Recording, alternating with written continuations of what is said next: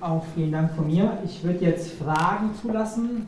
Ähm, könnte jemand von den linken Mikrofon hier nehmen und dann einfach melden. Ähm, drei Fragen würden wir sammeln und dann würde ich wieder Petra die Möglichkeit geben zu antworten. Äh, bitte dann denken, ähm, keine Langkurreferate.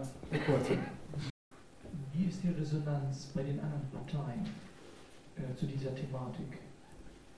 Äh, ich, ich habe mich gefreut, als Sie sagten, da war jemand von der CDU und von der SPD dabei.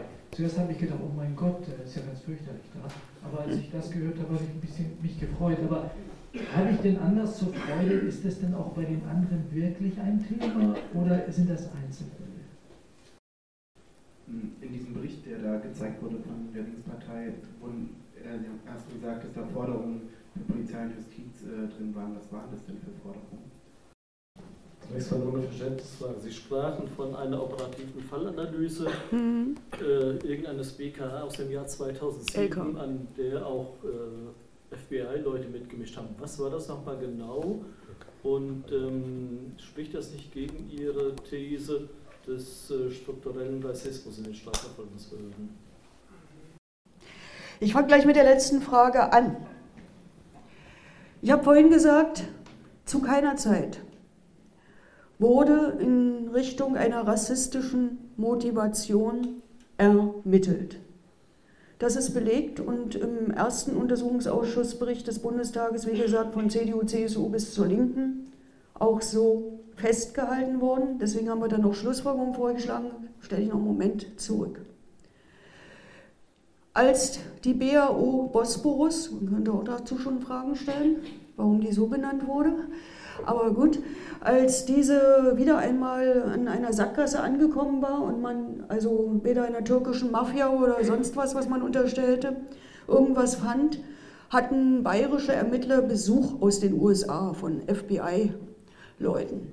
Die saßen also mit drin in einer dieser Dienstbesprechungen und die haben dann ungefragt mit den Dingen, die da auf dem Tisch lagen, an den Wänden hingen und so weiter, eine solche äh, Fallanalyse als kleines Gastgeschenk hinterlassen.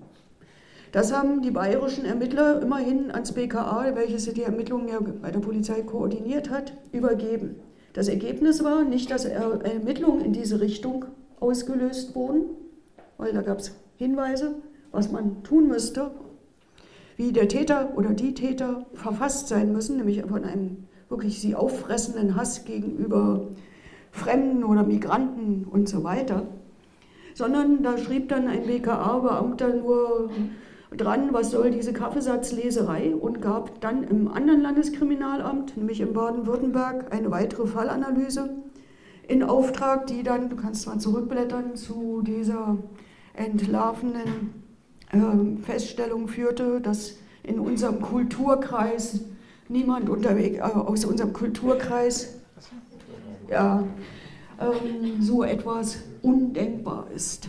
Und damit war diese, dieses kleine Zeitfenster, dass man damit umgeht, auch beendet. Vorher hat man schon unterbunden, beispielsweise in der beliebten Sendung Aktenzeichen XY ungelöst, im Sommer 2006 einen solchen Hinweis als eine Möglichkeit in die Öffentlichkeit zu geben. Sie kennen vielleicht diese Fernsehsendung, dass da die bisherigen Ermittlungsstränge oder Ergebnisse offenbart werden, jedenfalls im Interesse der Behörden, damit man mal schaut. Das hatte einen schlichten Hintergrund. Können Sie sich erinnern, was im Jahr 2006 sich in der Bundesrepublik ereignete? Die Welt in Deutschland zu Gast. Und äh, ich habe damals Günter Beckstein, der damals Innenminister war, ähm, in Bayern befragt, aber auch Otto Schilly, den damaligen Bundesinnenminister im Bundestag. Warum haben Sie nicht wenigstens bei diesen Öffentlichkeitsverhandlungsaufrufen und so weiter so etwas zugelassen? Ich rede über das Jahr 2006. Und warum sind Sie eigentlich so offensiv gegen Uwe Carsten Haie? Den ehemaligen Sprecher der Bundesregierung vorgegangen, der im Frühjahr 2006 vor sogenannten national befreiten Zonen gewarnt hat und davor gewarnt hat, dass beispielsweise äh, People of Color, also nicht weiße Menschen in bestimmten Gegenden der Bundesrepublik auch während der Fußballweltmeisterschaft in Gefahr sein können. Nun haben die mir erklärt, ja, ja, die Fußballweltmeisterschaft und außerdem wollten wir doch keine Panik beispielsweise in der türkischen Community auslösen. Die waren aber längst in Panik. Im 2006 fanden zwei Demonstrationen, organisiert von Angehörigen und Überlebenden des NSU-Terrors statt, unter der Überschrift Kein zehntes Opfer. Einmal in Kassel nach dem Mord an Halit Yozgat und einmal in Dortmund. Es gab dann das zehnte Opfer, nämlich Michelle Kiesewetter, die Polizistin in Heilbronn. Deshalb bleibe ich bei meiner These, das ist struktureller Rassismus. Man hat einfach nicht zugelassen, was nicht sein kann, darf auch nicht sein. Also das berühmte Wir ermitteln in alle Richtungen ist dort von vornherein unterbunden worden. Deshalb war übrigens vorgeschlagen von Clemens Binninger, CDU, übrigens im richtigen Leben selbst Polizist, eine der gemeinsamen Schlussfolgerungen im ersten Untersuchungsausschuss, dass sich dringend etwas in der Praxis und in der Weisungslage ändern muss, dass nämlich bei schweren Straftaten, insbesondere auch zum Nachteil von Menschen mit ausländischen Wurzeln, aber auch wenn sonstige Umstände darauf hinweisen, zwingend in alle Richtungen, auch in Richtung einer rassistischen Motivation zu ermitteln ist und das zu dokumentieren ist, welche Ermittlungsschritte man unternommen hat, in welche Richtung und warum welches Motiv ausgeschlossen wurde, gegebenenfalls auch dieses. Ich kann jetzt nur berichten von meinen Gesprächen und auch Besuchen in Ausbildungseinrichtungen für Polizistinnen und Polizisten und zum Teil auch in der juristischen Ausbildung. Ja, unsere nächste Empfehlung auch aus dem ersten Untersuchungsausschuss, dass nämlich am Beispiel des gesamten NSU-Komplexes es mindestens eine Unterrichtseinheit geben soll in der Ausbildung. Das wird fast flächendeckend inzwischen in der Bundesrepublik umgesetzt. Welche Ergebnisse das im Polizei- und Justizalltag haben wird, werden wir in den nächsten Jahren sehen. Gleichzeitig erlebe ich viel zu oft, dass schon bei der Anzeige oder Aufnahme der Anzeige zu einer, einem Tathergang eine rassistische Motivation ausgeschlossen wird, also dieses berühmte, wir ermitteln alle Richtungen, nicht stattfindet. So, dann die anderen Parteien. Also da gibt es Licht und Schatten. In der Zeit der beiden Untersuchungsausschüsse, also bis 2017 im Bundestag, kann ich für den Bundestag sagen, da gab es bei aller parteipolitischen Konkurrenz, die es auch gibt, zumindest unter den Befassten, Abgeordneten und in dem Fall, sonst hätte das nicht stattgefunden, mit der Rückendeckung der Fraktionsvorstände, eine Zusammenarbeit in der Sache. Nach der Bundestagswahl 2017, Sie kennen die Ergebnisse, Sie kennen die aktuelle Zusammensetzung des Bundestages, war es überhaupt nicht denkbar und möglich unter den derzeitigen Verhältnissen, beispielsweise wenigstens in Ansätzen sich mal mit Forderungen, die nicht nur die Linke erhoben hat, nämlich nach einem weiteren Untersuchungsausschuss, ich hatte formuliert einen Untersuchungsausschuss Rechtsterrorismus und Geheimdienste, das war also vor dem Lübcke-Mord und anderen. Da hätte man die offenen Fragen aus dem NSU-Komplex bearbeiten können. Aber auch in diesem Jahr jährt sich das Oktoberfest-Attentat. Auch die Kontinuitäten und Fragen aufnehmen können und andere Vorgänge, die in dieser Zeit aufgekommen sind, Freital als Stichwort und anderes, das war undenkbar unter den derzeitigen Verhältnissen.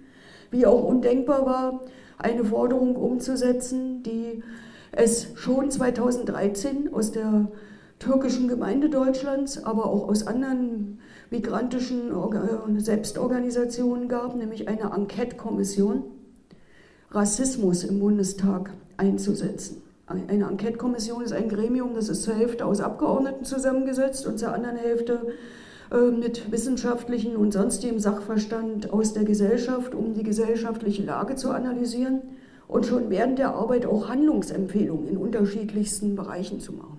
Im Thüringer Landtag hat es eine solche Enquete-Kommission in der vergangenen Legislatur bis zum Herbst 2019 gegeben. Mit den Ergebnissen sollten wir uns alle öffentlich befassen. Ich bin im Moment noch dabei, das auszuwerten. Also im Bundestag gab es das, in den unterschiedlichen Untersuchungsausschüssen, in den Landtagen war das Gemeinsame sehr unterschiedlich ausgeprägt. Ich erlebe jetzt im aktuellen Bundestag, im aktuellen Innenausschuss des Bundestages, dass einerseits die Kolleginnen und Kollegen, die an den NSU-Untersuchungen beteiligt waren, schon seit dem Mord an Walter Lübcke nicht nur enger zusammenrücken, sondern dass wir auch eine kollegiale Zusammenarbeit im Innenausschuss in der Befassung mit dem Thema Mord an Walter Lübcke und jetzt auch dem Thema versuchter Anschlag auf die Synagoge in Halle und Mord an zwei Passanten. Und dass wir nicht müde werden, aber im Moment ist der Erfolg noch nicht ganz ablesbar. Die Kolleginnen und Kollegen im Ausschuss, die da nicht so eng dran waren, dafür zu interessieren, wie nehmen wir die Fäden aus den NSU-Untersuchungen auf. Ich habe ja ein paar Fragen hier aufgeworfen. Und in welchem geeigneten parlamentarischen Format befassen wir uns mit den aktuellen rechtsterroristischen Entwicklungen und fassen trotzdem die offenen Fragen an. So, was sind die Forderungen der Partei Die Linke zusätzlich zu dem, was in den gemeinsamen Berichten drin ist? Wie gesagt, das ist eine ganze Handvoll in den gemeinsamen Berichten. Aber eine Forderung beispielsweise finde ich hochaktuell mit Blick auf die Buchvorstellung, über die ich vorhin schon geredet habe, die ich gestern hatte. Also den zunehmend hochploppenden Skandalen über rechtsextrem Eingestellte oder auch in rechtsterroristischen Netzwerken agierende Polizisten oder Bundeswehrangehörige. Ähm, nämlich wir haben gefordert, dass wirklich auf wissenschaftlicher Grundlage es unabhängige Untersuchungen zur Einstellungsentwicklung in Polizeien, in der Justiz oder auch in anderen gesellschaftlichen Bereichen gibt. Unter dem Druck der Öffentlichkeit, unter der hochploppenden Skandale, unter der Überschrift NSU 2.0 in Hessen, Sie haben das vielleicht verfolgt, eine Nebenklageanwältin, die die Emma Simsek, den, das erste NSU-Mordopfer, vertreten hat, ist bedroht worden, unter Angabe ihrer Privatadresse bedroht worden mit dem Tod ihres Kleinkindes mit Angaben, die allesamt nicht öffentlich sind. Und nach knapp zwei Jahren Ermittlungen ist rausgekommen, dass der Polizeicomputer in der ersten Frankfurter Hauptwache genau nach diesen Daten abgefragt wurde von befugten, insofern Personen, dass sie Zugang zu diesen Daten hatten. Aber es gab keinen dienstlichen Anlass oder nichts, was das gerechtfertigt hätte. Aber offensichtlich sind diese Daten genutzt worden, um sie fortlaufend bis heute zu bedrohen. Es gab andere Vorgänge in Hessen, die ich jetzt gar nicht alle aufzählen will. Die lassen sich alle im wohlsortierten Internet ähm, nach, nachlesen, so dass unter dem Druck der Öffentlichkeit, aber zum Teil auch aus den Polizeibehörden heraus, weil Kolleginnen und Kollegen gesagt haben, das geht überhaupt nicht, dass hier offensichtlich noch nicht mal identifizierte, aber Einzelne aus der Polizei heraus den Rechtsstaat untergraben und Straftaten begehen, hat die hessische Polizei und die Landesregierung eine solche Einstellungsuntersuchung beauftragt. Die Ergebnisse müssen jetzt im ersten Quartal 2020 öffentlich vorgestellt werden. Gestern in der Debatte um diese Buchvorstellung und die Frage, was muss eigentlich passieren, damit wir ein Bild kriegen, ist das nur, was auch schon schlimm genug ist, das Spiegelbild unserer Gesellschaft und der gesellschaftlichen Entwicklung?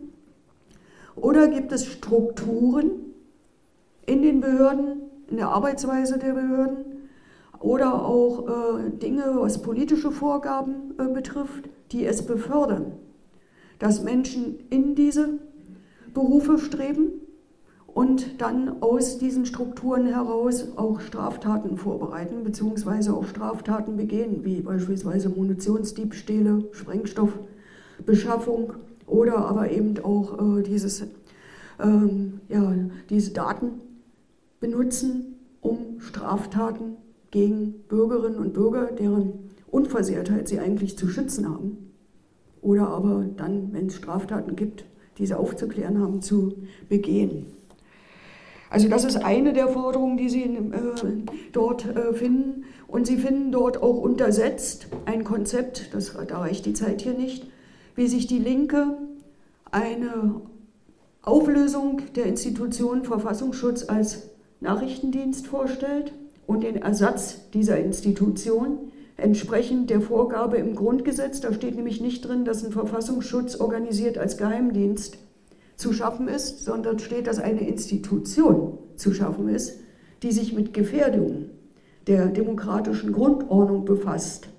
Und genau dazu haben wir schon 2013 ein Konzept entwickelt gehabt, das haben wir dann 2017 ein Stück fortentwickelt, um aus öffentlich zugänglichen Quellen, aus den Erkenntnissen der Zivilgesellschaft, ein, sage ich jetzt mal, ich nehme mal den polizeilichen Begriff Lagebild, kontinuierlich zu erstellen und damit sowohl die Politik als auch die Führung von Behörden entsprechend zu beraten und daraus Schlussfolgerungen abzuleiten.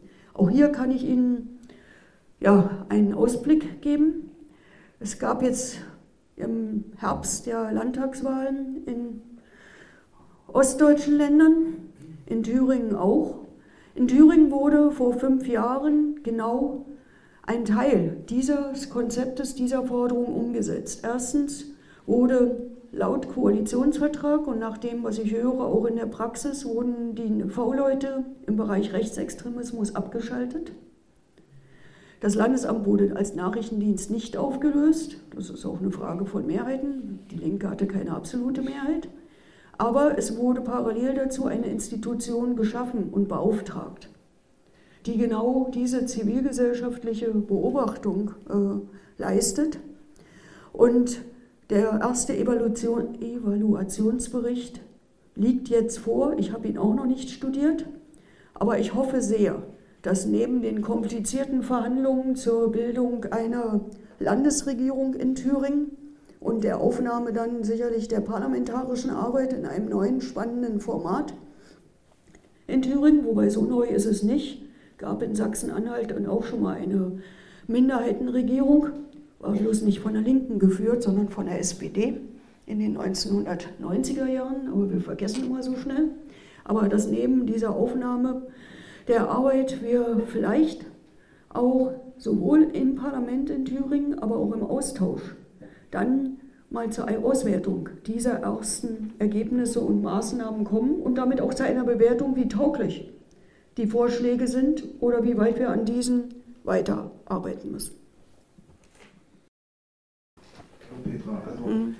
da fallen mir auch einige Sachen auf, wie jetzt zum Beispiel Dortmund, äh, dass zum Beispiel ja, die Opfer ausgespäht wurden und von der Dortmunder Neonazi-Szene ja keiner vorgeladen wurde beim NSU-Prozess. Ähm, der Tatort, mit Kubaschek lag, äh, 40, 70 Meter ungefähr neben der Stammkneipe der Neonazis, dann ein paar hundert Meter weiter eine andere, das war der Thüringer Hof und dann der Deutsche Hof.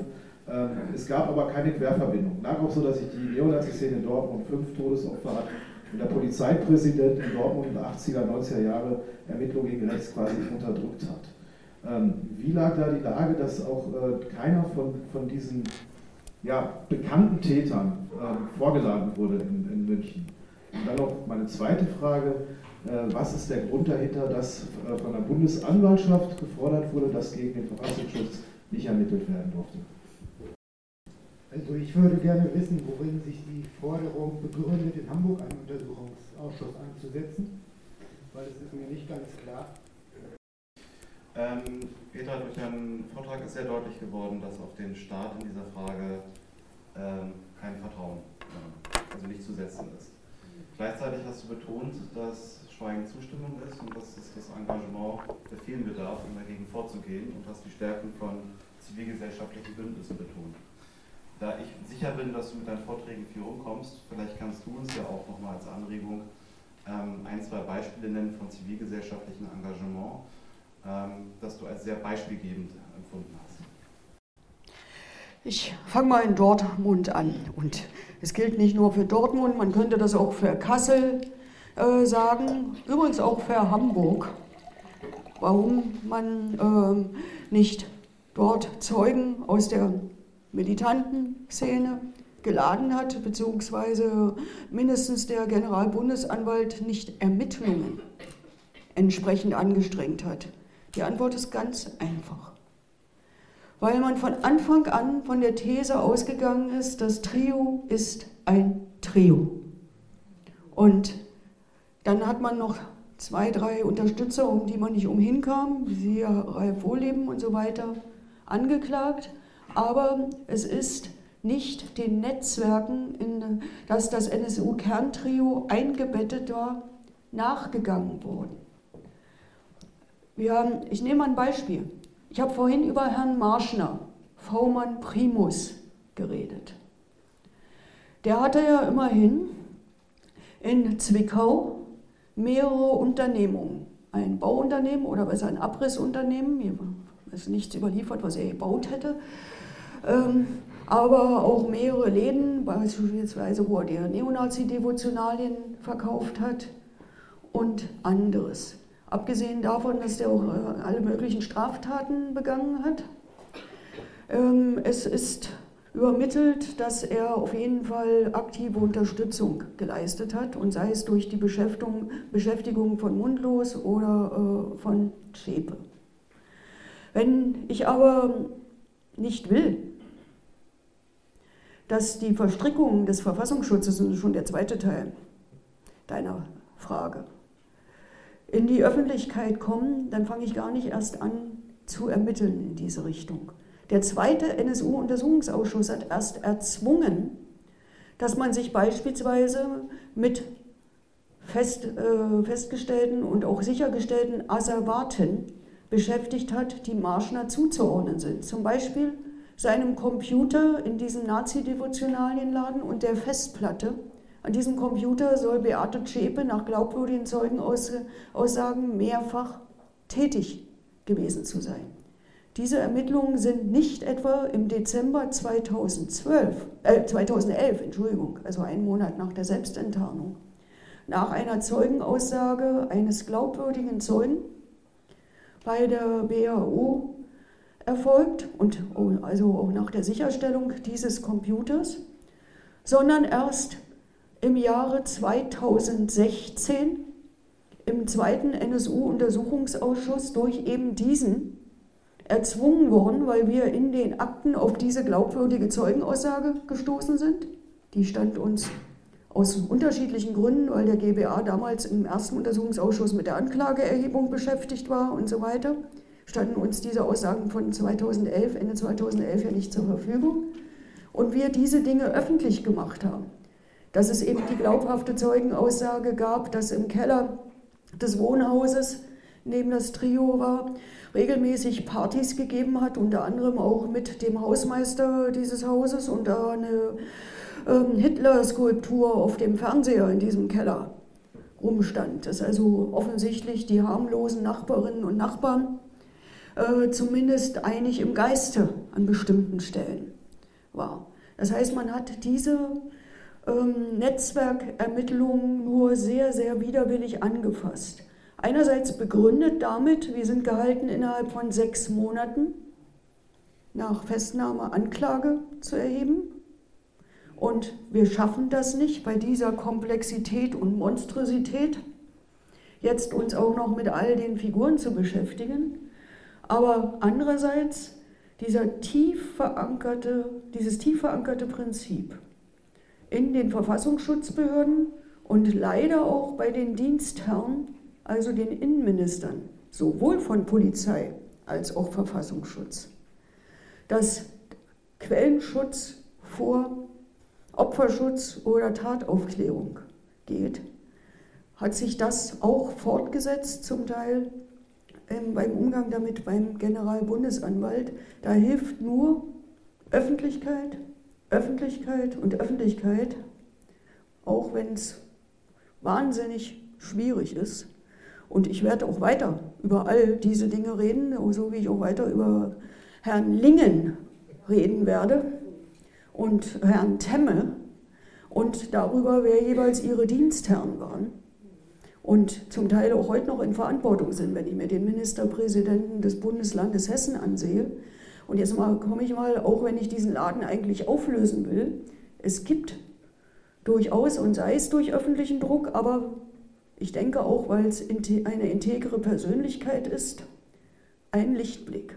Ich meine damit nach diesem unsäglichen Skandal, dass ein Hans-Georg Maaßen sechs Jahre lang Präsident des Bundesamtes für Verfassungsschutz sein konnte und dass er erst nach den Ereignissen von Chemnitz nun endgültig auch in aller Öffentlichkeit seine Gesinnung, sage ich mal, äh, deutlich gemacht hat, gibt es jetzt an der Spitze dieses Bundesamtes Herrn Haldenbank, der für mich bisher, soweit ich das einschätzen kann, weil die Kontrolle dieser Behörde passiert zu größten Teilen im Geheimen, tatsächlich den Hebel umgelegt hat, nach innen eine andere Arbeitsorganisation hat, einen Vizepräsidenten bestellt hat, der im Übrigen sowohl im Apparat als auch in der Öffentlichkeit manchen Anfeindungen ob seiner türkischen Wurzeln ausgesetzt ist. Ist, glaube ich, auch einmalig an der Spitze einer Bundesbehörde, dass wir das haben, der aber für den Bereich Rechtsextremismus und Rechtsterrorismus verantwortlich ist, dass man sich anders diesem Phänomenfeld zuwendet, wie weit er auch diese Praxis ändert was das Thema Quellenschutz vor Opferschutz betrifft, kann ich heute noch nicht sagen. Ob heute tatsächlich Dinge, die Ihnen ähm, ja, irgendwie zur Kenntnis gelangen, zur Vorbereitung schwerster Straftaten oder zu begangenen schweren Straftaten, ordentlich angezeigt werden so, und Leute nicht vor Strafverfolgung geschützt werden, kann ich im Moment noch nicht einschätzen. Ja, und in Dortmund würden mir viele Leute einfallen, die übrigens auch aktuell mitmischen. Ich las, dass der in die Jahre gekommene, vielseits bekannte SS-Sigi, um mal eine handelnde Person aus der Zeit auch des NSU äh, zu nennen, im vergangenen Jahr gerade mit ein paar jüngeren äh, Kumpanen, äh, obwohl er inzwischen am Stock geht oder weil er inzwischen am Stock geht, äh, immer noch Migranten verprügelt und bedroht in äh, Dortmund. Und das ist der Mann, der äh, ganz offen Blatt in Honor Strukturen, Combat Aging Strukturen immer wieder aufgebaut hat, der noch kein Verbot von irgendwas schert und der damals auch ins Visier hätte kommen müssen. Ja, warum nicht gegen den Verfassungsschutz, habe ich damit schon mit ähm, beantwortet. Ja, warum Hamburg? Weil Hamburg ein Tatortland ist. Und das ist das Mindeste, was man erwarten muss, dass in allen Tatortländern es eine entsprechende auch parlamentarische Aufklärung gibt und damit auch öffentlichen Druck. Und ich sage es nochmal, nicht nur mit Blick auf die Vergangenheit, sondern das ist auch eine Frage der Gegenwart und Zukunft. Und im Übrigen, ich weiß ja, wo ich hier sitze, ich war immer eins, die müssen heute Abend die Ohren klingeln in Baden-Württemberg, mit Clemens Binninger.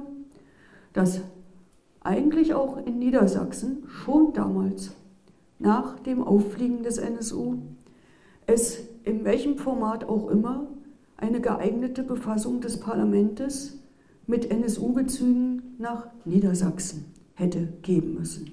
Ein gewisser Herr Heise hatte hier seinen Lebensmittelpunkt. Und übrigens jetzt im Mordfall Lübcke ist ja auch wieder der Herkunft der Tatwaffe nachzugehen. Immerhin gibt es die Möglichkeit, dass, es, dass sie aus einer ja, Reihe von Waffen stammt, die bei einer Durchsuchung einer Vollzugsmaßnahme hier in Niedersachsen gegen Combat Etin vor einigen Jahren stammt.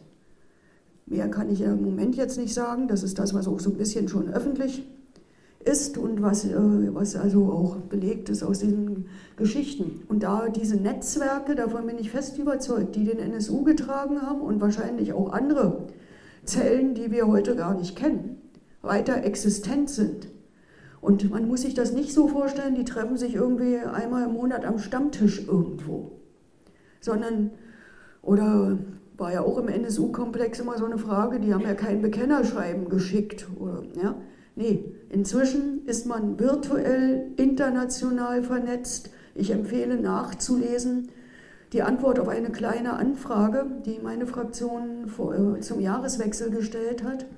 Dar dazu, welche Schlussfolgerungen haben eigentlich das Bund Bundeskriminalamt, das Bundesamt für Verfassungsschutz und der Bundesnachrichtendienst und auch der MAD aus den rechtsterroristischen Attentaten in Utøya, in Christchurch, in Pennsylvania äh, gezogen, was die Gefährdungsanalyse betrifft. Weil der Täter von Halle beispielsweise ist ganz genauso vorgegangen. Also man muss sich das nicht so vorstellen, da gibt es irgendwie einen deutschen Club und da gibt es einen australischen Club und da gibt es einen USA-Club. Nee, das ist inzwischen virtuell wie im richtigen Leben ganz anders vernetzt und funktioniert auch viel schneller, als wir das aus früheren Jahrzehnten kennen, bei der Radikalisierung nach ganz anderen äh, Gesichtspunkten. Das, was früher die Schulhof-CD und anderes war, oder das Neonazi-Konzert, was es auch heute noch gibt, hat auch seine Funktionen, oder das Kampfsportfestival. Äh, ist aber heute auch die Debatte auf der Plattform X und Y international vernetzt, in Echtzeit die Ankündigung von Straftaten, die Durchführung von Straftaten und entsprechende Bewertung. Und wenn mir dann kurz vorm Jahreswechsel mitgeteilt wird, dass das BKA auch nach all diesen genannten Attentaten keine Veränderung der Gefährdungslage gesehen hat, dann macht mir das Sorgen. Hoffnung macht mir, mir wurde mitgeteilt, das Bundesamt für Verfassungsschutz sieht, dass das anders ist und sieht und baut Strukturen auf, um eben diese auch international vernetzten Strukturen natürlich dann in, innerhalb der jeweiligen Befugnisse gemeinsam mit dem BND oder wem auch immer entsprechend äh, nicht nur zu beobachten, sondern ich hoffe dann auch rechtzeitig als tatsächliches Frühwarnsystem zu funktionieren. Und das müssen wir uns aber auch klar machen. Ja, vielen Dank für die Ausführung. Äh, es war ja hier die Frage, was mit den Parteien hier ist, zum Beispiel auch in Lüneburg.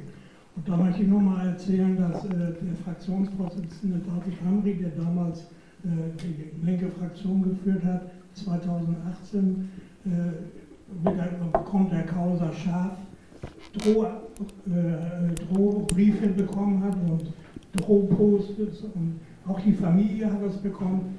Und äh, jetzt hat er einen, Bekennerbrief, sage ich mal, einen, einen, einen, offenen Brief geschrieben an alle äh, Fraktionen und an alle, an die Verwaltung und hat aufgeklärt, dass er erzählt, dass er keine Unterstützung bekommen hat, weder von der Verwaltung noch von der Polizei. Und das müssen wir an, anmahnen. Das kann nicht angehen, dass die Verwaltung einschläft und das nicht bearbeitet. Die müssen wach werden. Das ist die eine Sache. Und die Frage, die ich habe, äh, ist folgende. Äh, beim G20-Gipfel gab es ja äh, eine Auseinandersetzung am Schulterblatt da bei der Roten Flora und das war ja sofort die Linken. Ne? Das waren ja sofort die Linken, das stand an allen Pressen. Inzwischen hat sich aber herausgestellt, dass im schwarzen Block ein äh, Baumann war und dass einer der Plünderer, einer von den, äh, wie heißt die noch, die, die, die Landwirte, die äh, identitäre Bewegung war. Äh, hast du davon Erkenntnisse, ob hier auch in das, was du sagtest, einseitig äh, geforscht wird von der Polizei und von den Nachrichtendiensten? Oder ist das äh, Fakt, dass das wirklich alles Linke waren? Ich kann mir das nicht vorstellen, dass Linke vor ihrer Tür Randale machen. Weitere Fragen? Die Frage, du hast gesagt, äh, diese einzelnen Figuren kann man nicht alle verfolgen, aber eine Frage hätte ich dennoch. Äh, als die beiden äh, toten Terroristen da gefunden wurden, hatte ja der, ich weiß nicht welcher, welchen Grad er hatte, aber er war ein Polizeiverantwortlicher, die Feuerwehrfotos beschlagnahmt und derselbe soll ja mit der Frau Schäfer an denselben Tagen telefoniert haben. Ist darüber eine weitergehende Aufklärung erfolgt? Und soweit ich verstanden habe, ist dieser Mann immer noch im Amt. Gut, ich räume mal gleich das Letzte aus. Es ist nicht in keiner Weise nachgewiesen. Da könnte meine Kollegin Katharina König aus dem Thüringer Landtag mehr sagen, dass Herr Menzel, so hieß der Polizist, in irgendeiner Weise Beate Zschäpe kontaktiert hat. Das nicht. Herr Menzel hatte allerdings vorher dienstlich, bevor dieses Trio abtauchte, mit den dreien zu tun und hatte relativ schnell, als die beiden Toten äh, auftauchten, wieder ein Bild vor Augen und wusste, dass nach Frau Zschäpe zu suchen ist.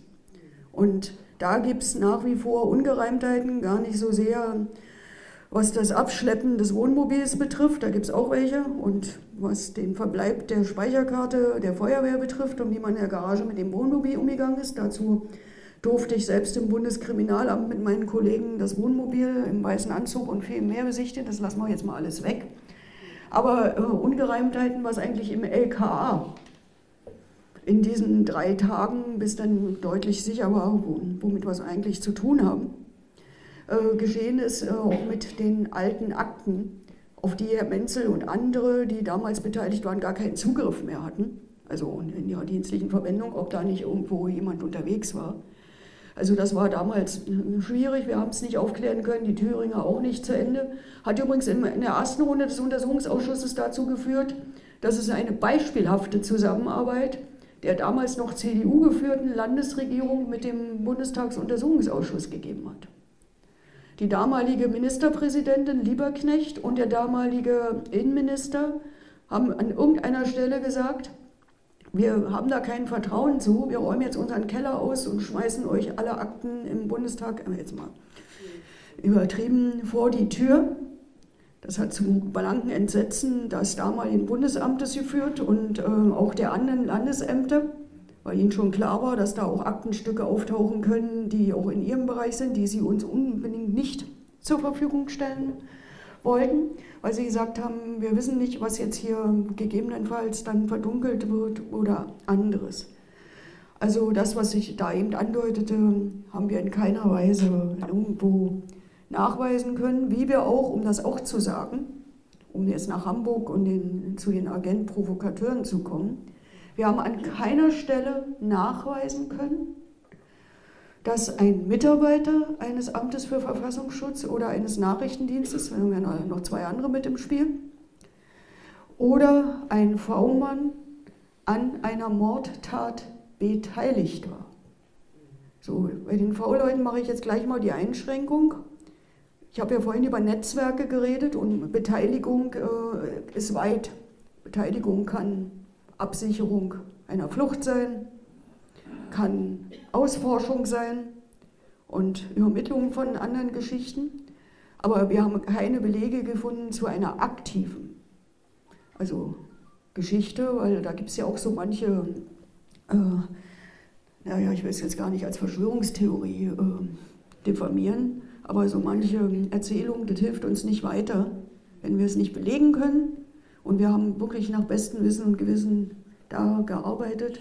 Dann sollten wir uns lieber mit den Fakten auseinandersetzen und der Skandal und die Unterlassung und was da alles passiert, sind alle groß genug. Da müssen wir nicht noch selbst einen hinzufügen. Und was G20 betrifft, wenn meine Erinnerungen mich nicht trügen, sage ich mal, das ist ja schon wieder ein paar Tage her, auch die parlamentarische Befassung mit ähm, all diesen Dingen.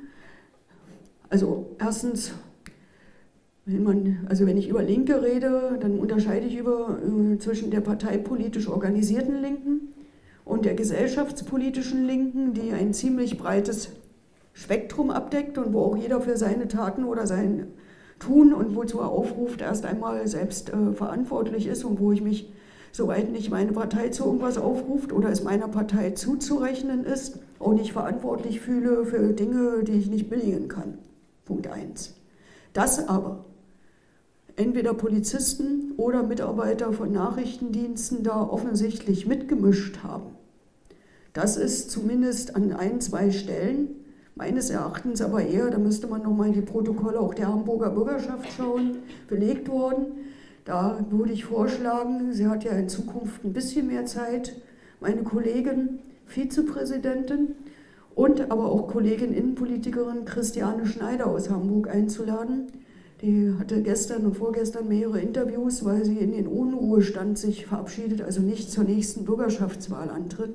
Aber die hat vor Ort die ganze G20-Aufarbeitung dort auch weitergeführt. So, weiter noch zur Bedrohung von Kommunalpolitikerinnen und Kommunalpolitikern, und das übrigens auch wieder quer durch das demokratische Spektrum.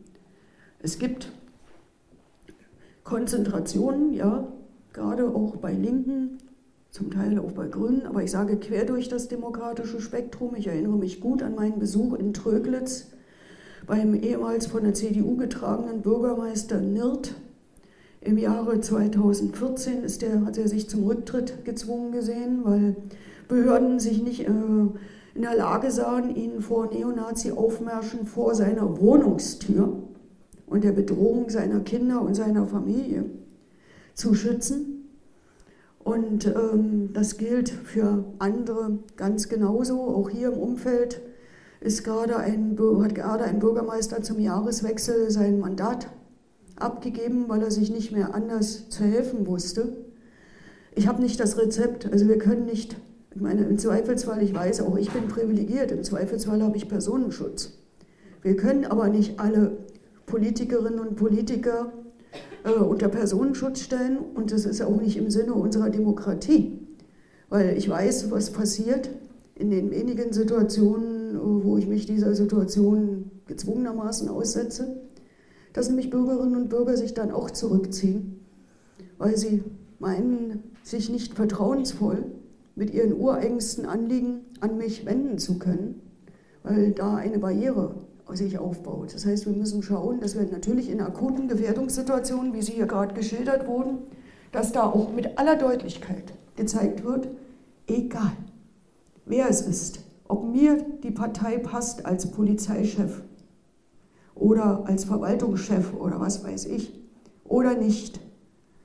Das ist der Punkt, der darf nicht überschritten werden. Man kann, überschritten werden. Man kann hart in der Sache streiten, aber niemals die körperliche oder sonstige Unversehrtheit von Leuten angreifen und dann müssen die Instrumente des Rechtsstaates greifen und im Zweifelsfall muss es auch Polizeischutz geben oder demonstrativen Schutz, um zu sagen, das lassen wir uns nicht bieten, ihr bedroht damit nicht nur diesen Menschen, sondern auch die Grundlagen der Demokratie und da rücken wir solidarisch zusammen. Und da komme ich jetzt gleich an den Punkt, den ich vorhin ausgelassen habe, beispielhafte Bündnisse Ach, mir begegnen im Alltag so, so viele. Und manchmal, also beispielsweise war ich im letzten Jahr in Eisenach. Ein hartes Pflaster im Bundesland Thüringen, wo AfD und NPD zweistellig sind. Und ähm, sich die Bedrohung nicht nur in Anführungsstrichen, auf die politischen Protagonisten aus den Parteien beziehen, sondern wenn ein Handelstreibender oder ein Unternehmer Zivilcourage zeigt oder Haltung zeigt, auch gegenüber seinen Angestellten oder Auszubildenden, was er an offenen, ja, was weiß ich, Tattoos zeigen von verfassungsfeindlichen Symbolen oder eben auch an Äußerungen nicht duldet und dieser dann bedroht wird und dann man aber zusammenrückt, auch mit Vertretern der Religionsgemeinschaften, insbesondere auch der Kirchen, da könnte ich Eisenach auch noch viel erzählen. Ich empfehle allen, die da mal hinkommen, eine Ausstellung im Lutherhaus zum Beitrag der insbesondere evangelischen Kirche zur Arisierung der evangelischen Kirche von 1933 bis 1945, kann ich jetzt hier nicht ausführen, aber das ist schon äh, ein tolles Stück. Aber gerade in dieser Verantwortung, wenn die dann alle zusammenrücken und sagen, egal wen es hier von uns trifft, wir machen hier weiter und versuchen deutlich zu machen, was wir hier in der Stadt nicht dulden, dann finde ich das beispielgebend, kann aber genauso Beispiele aus anderen Gegenden aufrufen. Oder, ich nehme mal ein ganz anderes, das hat mir im letzten Sommer richtig Mut gemacht. Sage ich auch, weil ja jetzt im März in Bayern Kommunalwahlen sind. Ich mache seit gefühlt 100 Jahren, so lange natürlich nicht, jeden Sommer Urlaub im Allgäu. Und dort an meinem Urlaubsort, gestehe ich, war vor zehn Jahren schon die SPD-Mitglieder und die Mitglieder der Linken eine sehr, sehr kleine Minderheit, die wussten vor zehn Jahren nicht mal voneinander so richtig. Die SPD war gerade wieder nicht im Stadtrat vertreten. Voneinander, wer sie sind. Ich habe sie damals mal zusammengeführt zu so einem kleinen Forum, nachdem mich ein SPD-Genosse angesprochen hat, ob ich nicht mal während meines Urlaubs abends auf ein Bier mit ein paar Genossen zusammenkommen will. Da habe ich gesagt, gut, dann versuche ich mal die Linken hier zu identifizieren. Seitdem wir also diesen, diesen, Ur, diesen Urlaubsstammtisch haben und die sich erstmal nicht nur gefunden haben, hat sich aber sehr viel getan. Da kamen die Jahre 2015 und folgende und äh, in diesem Ort wurden äh, Geflüchtete untergebracht aus Eritrea. So, das kann man sich vorstellen, wenn die durch den Ort gehen oder auf den inzwischen gespendeten Fahrrädern den Berg hochstrampeln oder inzwischen im Übrigen auch in örtlichen Unternehmen arbeiten, die fallen auf. Völlig klar. Aber die Gemeinschaft dort im Ort, übrigens auch der Gewerbetreibenden, hat von Anfang an 2015 gesagt, ich weiß noch, wie mein Wirt, der ist Chef der Freien Wähler dort in diesem Städtchen, mir damals schon gesagt hat im Urlaub, hör zu, was macht ihr da in Berlin und was machen die da eigentlich in München? Also jetzt sind die Menschen hier, waren vor allen Dingen junge Männer. Die brauchen Beschäftigung und die brauchen Bestätigung, dass sie hier aufgenommen werden. Ist doch völlig klar. Die können doch nicht den ganzen Tag da in diesem Heim, was ihnen zur Verfügung gestellt wurde, nur hocken. Und im Übrigen, wir brauchen hier Arbeitskräfte. Lasst sie doch, wenn sie wollen. Also damals war das Arbeitsverbot ja noch viel schlimmer, als es heute ist. Aber heute bin ich da noch nicht. So, und dann hat die CSU-Fraktion dort in den Stadtrat einen entsprechenden Entschließungsantrag eingebracht mit Forderungen an den Landrat, an die Landesregierung und möglichst auch noch an die Bundesregierung. Und die sind sich völlig einig. Und jetzt im letzten Sommer war ich wieder an meinem Stammtisch und da hatten mich die SPD-Genossen gefragt, ähm, ob sie nicht noch ein paar andere interessierte Bürgerinnen und Bürger hinzuholen können. Und dann stellte sich raus, dass dort eine junge Frau aus dem Gemeindekirchenrat der katholischen Kirche, die ähm, in der Flüchtlingshilfe arbeitete, mit am Tisch saß. Dann jemand aus dem CSU-Ortsvorstand, und die schimpften alle wie die Rohrspatzen und erklärten, dass sie jetzt Petitionen an den Landrat und andere stellen und sich äh, nicht nur vor ihre einzelnen Jungs stellen, die zum Teil von Abschiebung bedroht waren oder die keine Ausbildungserlaubnis kriegten oder anderes. Und dass sie sagen, so, das ist unser Engagement. Und wenn sich hier einer her verirrt, der dritte Weg hatte sich da mal irgendwie auf dem Marktplatz verirrt, ähm, dann stehen wir hier gemeinsam und machen deutlich, die gehören zu uns.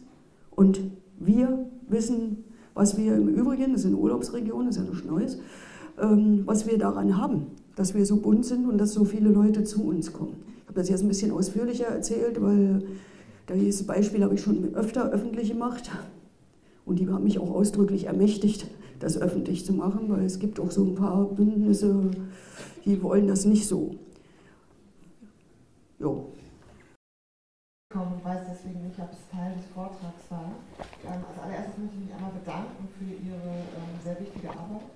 Und dann wollte ich fragen, ähm, ich habe mal ähm, über Ecken von einem Polizeiausbildenden, Auszubildenden in äh, NRW erfahren, dass es wohl bei der Polizei keine anonyme Möglichkeit gibt, äh, Vorgänge zu melden, die mhm. äh, nicht ähm, verfassungskonform sind oder in, in welche abwegige Richtungen mhm. gehen. Und äh, da wollte ich fragen, ob das Teil äh, dieses Untersuchungsausschusses auch ist, wie Dinge überhaupt gemeldet werden können und was da aktuelle Entwicklungen sind. Mhm. Meine Frage geht in eine äh, thematisch so ein bisschen andere Richtung, hat aber mit dem groben Feld zu tun. Und zwar ähm, das äh, Bundesprogramm Demokratie leben, wie auch andere äh, Bundesprogramme, ähm, führen ja immer noch diese Demokratieerklärung, die sich ja erstmal schön anhört in Schilde, aber letztlich verbirgt sich dahinter ja eine Extremismus-Abcheck-Methode, die eben auch mit dem Verfassungsschutz droht. Ähm, hast du da irgendeinen Einblick, äh, ob es da Diskussionen gibt innerhalb äh, der entsprechenden Kreise, äh, da nochmal ranzugehen oder müssen wir uns jetzt damit abfinden, dass, also wir haben zum, als Falken entschlossen, wir werden keine Anträge über Demokratieleben stellen, solange dieser Extremismus ähm, Geschichte läuft, jedenfalls hier in Lüneburg, die Falken, äh, bundesweit läuft da schon viel über das Bundesprogramm, sind tolle Gelder, aber für uns kommen sie nicht in Frage, solange diese mhm. Extremismus, äh, mit diesem Extremismusbegriff ähm, der ja ideologisch ist, noch da drin mhm. hängt. Hast du da irgendwelche Einblicke? Gut, ich nehme die zwei jetzt noch auf. Wie gesagt, dann muss ich heute einen harten Schnitt machen, aber es gibt ein Angebot, das hier fortzusetzen. Also Demokratie leben äh, erstens auch in diesem besonderen Sondervotum. Ich finde, die Förderung von Demokratie ist eine Daueraufgabe, die nie aufhört. Und deswegen müssen wir endlich raus aus dieser Projekteritis. Und wo man dann nach jetzt zwar etwas verlängerten Zeitraum das Fahrrad wieder neu erfinden muss, nee, Demokratie muss immer wieder befördert werden und äh, Opfer von rassistisch oder wie auch immer motivierter Gewalt brauchen Unterstützung, Hilfe, Beratung. Also gibt es den Vorschlag der Schaffung einer Bundesstiftung, damit das auch nicht von politischen Konjunkturen abhängig ist. Wer wird wie gefordert, je nachdem, welche parteipolitischen Farben haben gerade wie das Sagen, sondern solche Grundsätze. So, die, das Thema Extremismusklausel ist ja in der letzten Legislatur etwas entschärft worden was nicht heißt, dass ich sie billige. Auch dazu gibt es im Votum Aussagen.